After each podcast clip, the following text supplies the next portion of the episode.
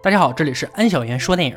经济危机下，权贵依然飞扬，政客依旧善舞，唯有国民的生活化作泡沫。政治更迭中，金钱始终至上，贪婪总有出口。一身正义的检察官不为权贵逼迫，毅然穿上检察官正义的黑衣，为实现顶尖的理想，闭眼不看坠地的信仰。本次给大家带来由真实故事改编电影《黑钱》。故事开始，在银行出售案的七十三天前，一辆黑色轿车内，一对情侣刚做完羞羞的事，男人就接到领导打来的电话。要求两人去搜查部接受审问。女人是大韩银行的职员，因为大韩银行被低价收购，总值一兆八千亿的银行却只卖四百亿。大韩银行用假报告给金管会捏造 BIS 文件，说明银行存在问题，允许低价出售。如此卖国行为让女人不能接受。男人是金监院局长，两人掌握了证据，准备揭发这场骗局。正在他们商议的时候，一辆大卡车疾驰而来，撞上他们的车。巨大的撞击导致男人当场死亡。车祸以后，卡车并未离去，又加速倒车，对两人的车进行二次碾压。很显然，这就是故意谋杀。幸好女人被路人所救，捡回一条命。但这次事故在女人心里留下了巨大的阴影，精神长期处在紧绷的状态中。这以后，在公路上看到卡车经过就恐慌。为了躲避卡车，她猛踩油门，在车辆间穿梭，剐蹭邻居车后继续逃逸，被交警拦下，送到首尔中检局。女人死死拉住检察官赫敏，不肯松手，要求坐牢，却被当成脑子有病。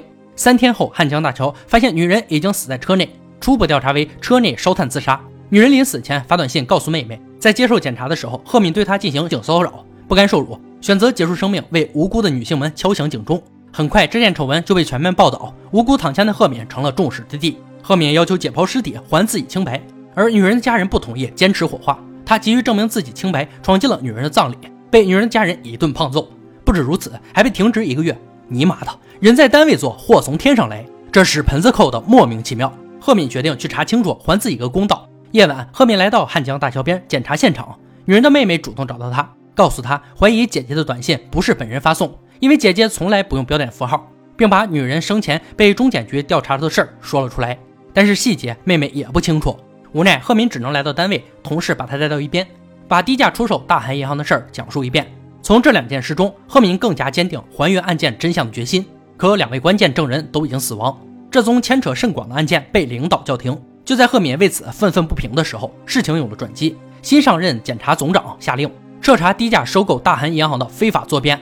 大检察厅的中央搜查部内，新任部长就此召开会议，关于追查捏造 BIS 的案件。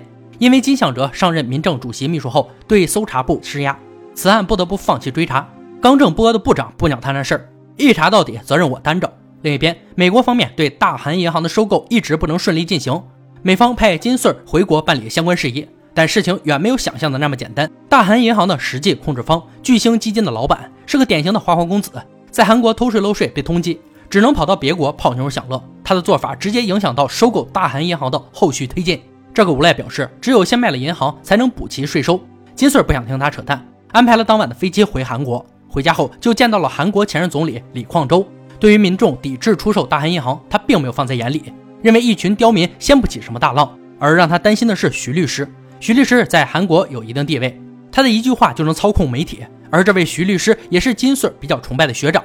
赫敏和他的关系也非常不错。徐律师正在带领爱国人士绝食抗议，很凑巧，两人同时约见了徐律师。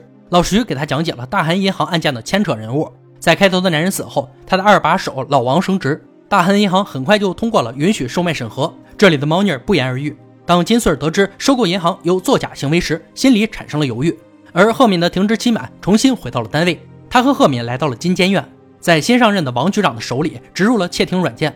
就在他们走后，王局长就和神秘人通话，电话里提到调查巨星基金的节目实时报道，对方称播出去后造成风波。赫敏根据这一条线索找到栏目组，却被告知预告片已经被领导销毁了。而在这里，赫敏又遇到了金穗儿。他要求金穗儿和他一起调查此案，被金穗儿果断拒绝。可金穗心里的疑问越来越多。他问李总理是不是对电台施压，对方只说国营电视台不能误导群众。金穗的心里已经有了答案。赫敏再次找到徐律师的时候，一个爱国人士因为绝食昏迷，被紧急送往医院。但是巨星基金似乎没有受到影响，居然给徐律师发来了派对的邀请函，并收买了负责调查巨星基金的检察官。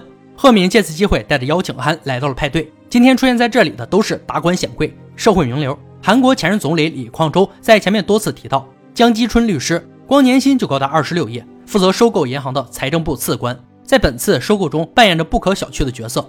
直觉告诉赫敏，和王局长通话的人就在其中。他用手机录音，想回去做比对。金穗儿看他认真又蠢笨的办法，给了他一个载有实时报道的 U 盘。金穗儿的条件就是找到非法的痕迹，要告诉他。两人就此达成协议。赫敏带着金穗儿来到了自家的料理店，通过闲聊得知，金穗儿本想当一名检察官，因为在美国留学时看够了美国精英的傲慢，而以贸易生存的小小韩国，最需要的就是世界一流的国贸法律事务所。金穗儿为美国人工作，努力赚钱的目标就是开一家这样的事务所。金穗儿承诺，如果大韩银行有作弊行为，自己绝不同流合污。在金穗儿给的 U 盘里，赫敏发现了一条重要线索。巨星基金工业资本本就没有资格接管银行，就算是金融机构，最多也只能拥有银行三分之一的股份。但是在高层的运作下，顺理成章的完成了交易，还来不及兴奋，电视里传来更劲爆的新闻：刚正不阿的检察总长上任不久后就因为贪污被捕，又是一个因为此案件被牵连的受害者。高层领导如此轻松的被拽下马，可见这个案件牵扯的人物非同一般。而时刻关注巨星基金的徐律师调查到，巨星基金早就秘密开设了五家分公司。全部都在维京群岛，只是这五家公司全部是空壳子的皮包公司，公司注册的负责人全部都是境外人士，这让他们无从查起，很是头疼。就在这时，医院传来消息，之前的绝食抗议者不治身亡。金穗儿和死者生前在同一教会，因此也前来吊唁。在这里，他被看作是卖国贼，并不受欢迎。死者儿子更是把他当成了杀人凶手。金穗儿心里很不是滋味，再一次质问李总理，得到的答案依旧是因外资救国。赫敏得到了巨星基金的股价承兑报告，发现从韩国流出去的钱换成美金回来，巨星基金以极小的代价就得到了价值一亿八千兆的大韩银行。引外资救国不过是塞满自己的腰包，幕后主使到底是谁？经过深入调查，赫敏终于查到一个幕后操纵者的住处，原来这个人就是金监院的王局长。二话不说，带回去接手调查。就在回去的路上，夺命大卡车再次将他们拦住。就在赫敏下车查看情况的时候。卡车用同样的方式将赫敏的车撞下了隔离带，还好三人及时跳车，才捡回一条命。王局长被抓，幕后的指使者如芒在背，打算出资五千万收买赫敏，并以逮捕徐律师作为要挟。因为徐律师借钱没有报税，被视为逃税，欲加之罪，何患无辞？他的律师生涯也受到了巨大影响。一身正气的两人不为所动，为了自己和徐律师的清白，也为了国家不受损失，赫敏决心和这伙人对抗到底。他没日没夜的追查，终于查清了股东们的底细。令他没想到的是，这些人都是傀儡，不是住在养老院，就是智力严重缺失。更过分的是，居然还有在监狱服刑的。幕后的狐狸们深不可测，每一步棋都计算的毫无破绽。赫敏还是绞尽脑汁去分析，终于查清了隐藏在黑暗处的操纵者。前总理李矿周为首，江基春律师、财政部长次官等都是身居高位的大人物。本该为国家效忠的高管们卷成了仓鼠。不知不觉中掏空了整个国家的资产，有这样腐败的领导人，国家怎么会繁荣昌盛？就在大家为此振奋的时候，一直否认贪污的检察总长宣布辞职。这背后的操作，赫敏不清楚，但是将真相大白天下是必然要做的。证据确凿，为了避免夜长梦多，来不及等到批捕证，中检局领导决定立即实施逮捕。而以李矿洲为首的六名高管蛀虫正在推进银行出售，如果再继续拖延，美方将会索要天价违约金。作为美方代表的金穗终于知道了内幕，他坚持的选择退出此次收购。就在这时，贺敏等人赶到，将几人全部抓捕，带回中检局。中检局的金部长单独和李总理谈话。这次谈话后，金部长荣升为检察总长，这个惊天大案也成了简单的逃税问题，其他的指控全部撤销。同样是检察总长，前任不惜丢官也要为民做主，现任却竟将良心抛之脑后。金穗退出收购案后，毅然决然地加入贺敏的战队。他相信法律自有公正，两人准备了充足的证据对抗偷盗者。二零一一年七月二十八日，银行出售案正式审查，审查厅外聚集了大量抗议民众，带头人慷慨激昂地怒斥高层卖国行为。金穗带着重要的证据来到现场，一切顺利的话，巨星基金必须放弃六百五十亿无形资产，涉案的六名高管也将面临牢狱之灾。但在这么重要的日子，金部长却扣押了赫敏，他心急如焚，却无法脱身。庭审中，能够决定大韩银行命运的只有金穗儿。就在这时，金穗儿收到了老爸发来的短信，他告诉金穗儿，李总理的钱有一半是金家的，只有顺利的卖掉银行，才能多拿二十六亿。这些钱足够让金穗去完成自己的梦想。此时，金穗不敢相信父亲居然参与其中。如果单纯为钱，不足以让金穗放弃。但是，一旦揭露，父亲的晚年将何去何从？思考良久，金穗没有拿出重要的证据。新闻里播出，大韩银行顺利出售。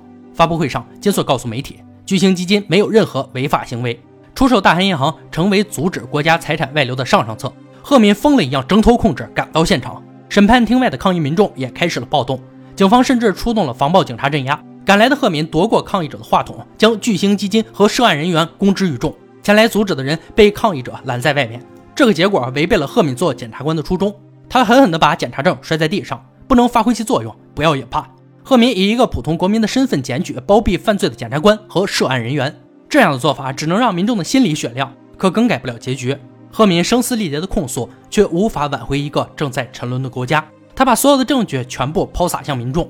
贺敏要让所有人都记住这份耻辱。二零一二年，巨星基金出售大韩银行后，撤离了韩国。并以拖延交接为由向韩国政府索赔一千三百亿，赔偿金由全体国民承担。而本案相关人员至今无人受到法律的制裁。电影到这里就结束了。黑钱上映于二零一九年，本片由真实故事改编。在腐败的社会中，即使戴上执法者的徽章，也还是无法撼动遮蔽天空的大手。只要认为其有罪，无论是谁都可以告发长袖善舞的政客，永远有办法把白天和黑夜颠倒。永远能迸发出无限的创造力来搜刮民脂民膏，让白纸黑字的法律变成一纸空文。手无寸铁的民众和善存良知的执法者，唯一能做的也就只有大声的把那些罪恶和自己的委屈通过扩音器喊出来。虽然振奋，但终究无济于事。金钱会腐蚀信仰，权势会吞灭光芒，贪婪在良心面前张着血盆大口。尘埃里的人们，哪怕看得见，还是阻止不了阴谋，只能在无力的呐喊之后默默承受。电影以一场惨烈的蓄意谋杀撕开权势统治下的冰山一角，虽然节奏过于流水线，结局也很无力，但依旧不乏震撼与温情。努力吧，就算改变不了什么，也不要将这个世界完全让给坏人。好了，本次解说到这里就结束了，我们下期再见。